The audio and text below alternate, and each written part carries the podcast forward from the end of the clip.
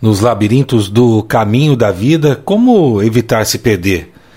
A busca por Deus nos guia todos os dias. Abandone qualquer caminho errado, encontre o caminho certo em Deus. Olá, queridos de Deus. Este é o podcast Deus no meu dia a dia, sua dose diária de esperança. Nos ajude a espalhar esta mensagem. Assine em sua plataforma de música preferida, ative as notificações e compartilhe com outras pessoas. Esta bênção que chegou até você pode abençoar alguém que você ame. Vamos inspirar o nosso dia com mais uma reflexão?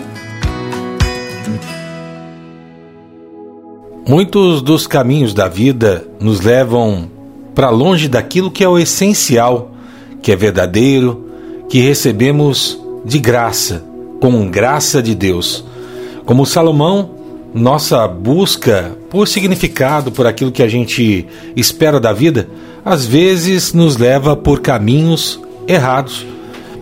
Hoje você vai receber uma chave bíblica poderosa que vai falar sobre o que realmente importa.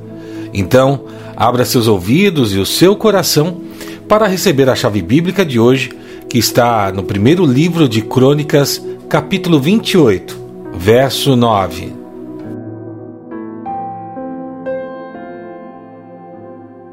E você, meu filho Salomão, reconheça o Deus do seu pai e sirva-o de todo o coração e espontaneamente pois o Senhor sonda todos os corações e conhece a motivação dos seus pensamentos. Se você o buscar, o encontrará, mas se você o abandonar, ele o rejeitará para sempre. Minha irmã, meu irmão, como é bom estar de novo aqui com você em mais um devocional, celebrando mais um dia de vida, mais uma oportunidade de dividir a palavra de Deus e refletir sobre ela. E nesta chave bíblica de hoje, nós temos uma chave de sabedoria, um significado profundo, inspirador, o conselho de um sábio pai para seu filho que está adquirindo sabedoria e foi um dos reis mais sábios que se tem notícia. O grande rei Davi, já velho, se preparando para partir, reuniu seu filho Salomão, o futuro rei, e outras pessoas para compartilhar com ele a essência de uma vida bem-sucedida. Diante de todas as experiências que Davi acumulou ao longo da vida e enfrentou diversas batalhas, a mensagem que ele mais valorizou a Salomão foi essa: Se buscares, você o encontrará.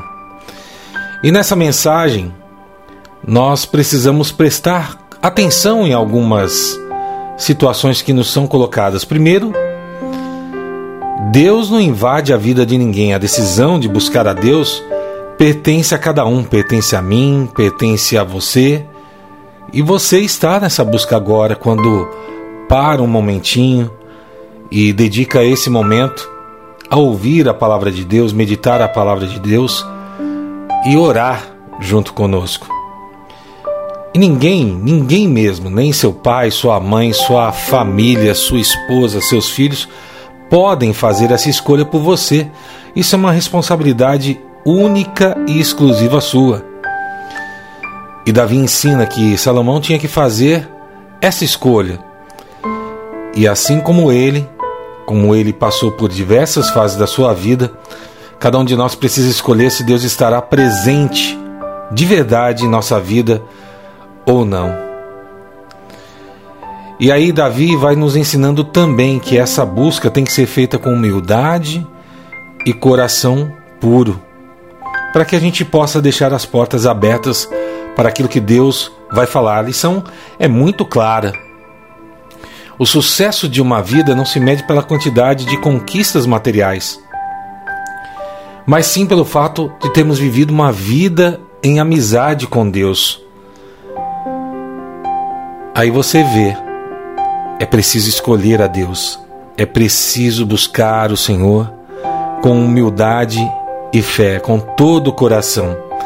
Essa é a chave para uma vida plena que eu e você temos acesso, prometidas por Deus e que chegou a nós através de Jesus Cristo.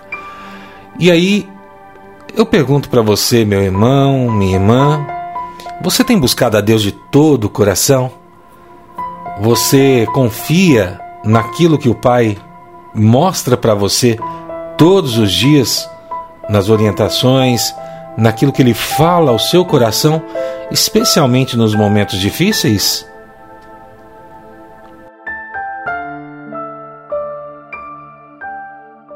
É, minha irmã, meu irmão, o principal deste ensinamento, dessa chave bíblica poderosa, está na parte final e naquilo que eu vou falar para você. A gente falou de duas condições, de como ter uma vida abençoada e ser abençoado. Davi acaba ensinando seu filho. E ao final, ele fala de uma situação que a gente vive todos os dias e vê todos os dias, uma situação muito comum que eu tenho certeza que você já vivenciou, que eu já vivenciei, seja na família, no trabalho, na escola, as desavenças, conflitos. Olha, nessas situações, a gente tem que se questionar sempre se de repente não somos nós que temos que dar um passo atrás para que as coisas possam ser mais próximas de Deus. É verdade. Pense numa família dividida por desavenças, onde os membros se afastam um dos outros. O que, que vai acontecer com essa família? Esse amor de cada um, um pelos outros, vai se esfriar. E o que vai acontecer é evidenciar mais a diferença do que o perdão. O mesmo acontece nos ambientes de trabalho, principalmente naqueles ambientes em que a gente tem alguns objetivos comuns e precisa trabalhar em equipe. E aí, quando os colegas não conseguem superar as suas diferenças, acabam prejudicando o ambiente de trabalho e tudo aquilo que cerca esse ambiente de trabalho. O salário daquele trabalho começa a ser custoso, pesaroso, não é prazeroso. Na escola, não preciso nem dizer. Quanto mais a gente se afasta e deixa a desavença acompanhar a vida das pessoas, acontece o bullying, o isolamento, a falta de entendimento, a falta de interação, ao desânimo e a tristeza e angústia de muitos jovens, como a gente tem visto por aí. E todas essas situações que eu falei que são ruins, na verdade elas demonstram uma única causa e que deve ser evitada, segundo essa chave bíblica. Se deixardes a Deus, ele te rejeitará. Porque quando a gente se afasta de Deus, quando a gente escolhe não viver essa conciliação, estar próximo dele, muitas vezes baseados no orgulho, no egoísmo, isso vai levando à rejeição, mas não é de Deus para nós, da condição de estar próximos. Não um castigo que Deus coloque na gente, mas como a confirmação de que Ele respeita a sua escolha, da escolha que a gente faz no nosso coração. Deus não é um Deus tirano. Essa rejeição é uma condição de separação, porque é isso que acaba acontecendo quando enfrentamos situações assim, quando enfrentamos o pecado, é só nos lembrar do exemplo de Saul, um rei que acabou desobedecendo a Deus e buscando o seu próprio caminho, as suas próprias decisões, esquecendo de ouvir os profetas, ouvir a palavra de Deus, ouvir aqueles que tinham uma mensagem para ele. Ele acabou recusando a bênçãos dos céus e essa rejeição, isso é algo natural, mas consequências das nossas escolhas e não a imposição de uma vingança de Deus, longe disso. Agora, meu irmão, você quer saber aonde encontrar essa voz de Deus, essa palavra de Deus para você no seu coração? É justamente quando humildemente você o procura, colocando o seu coração em oração. E eu convido você a parar por um instante, fechar os seus olhos, acalmar o seu coração. Vamos conversar com Deus?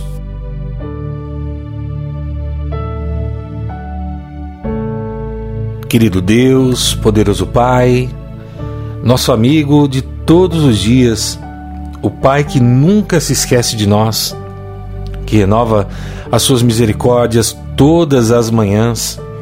Nós estamos aqui, Senhor, no privilégio, privilégio da Sua presença, privilégio do Seu amor, privilégio da Sua graça. E pela graça, Senhor, podemos agradecer e te louvar pelo dom da vida, por mais um dia, pela oportunidade de ouvir os nossos irmãos, os nossos parentes e aprender a crescer, a prosperar com o Senhor em nossa vida e com Sua presença, meu Pai.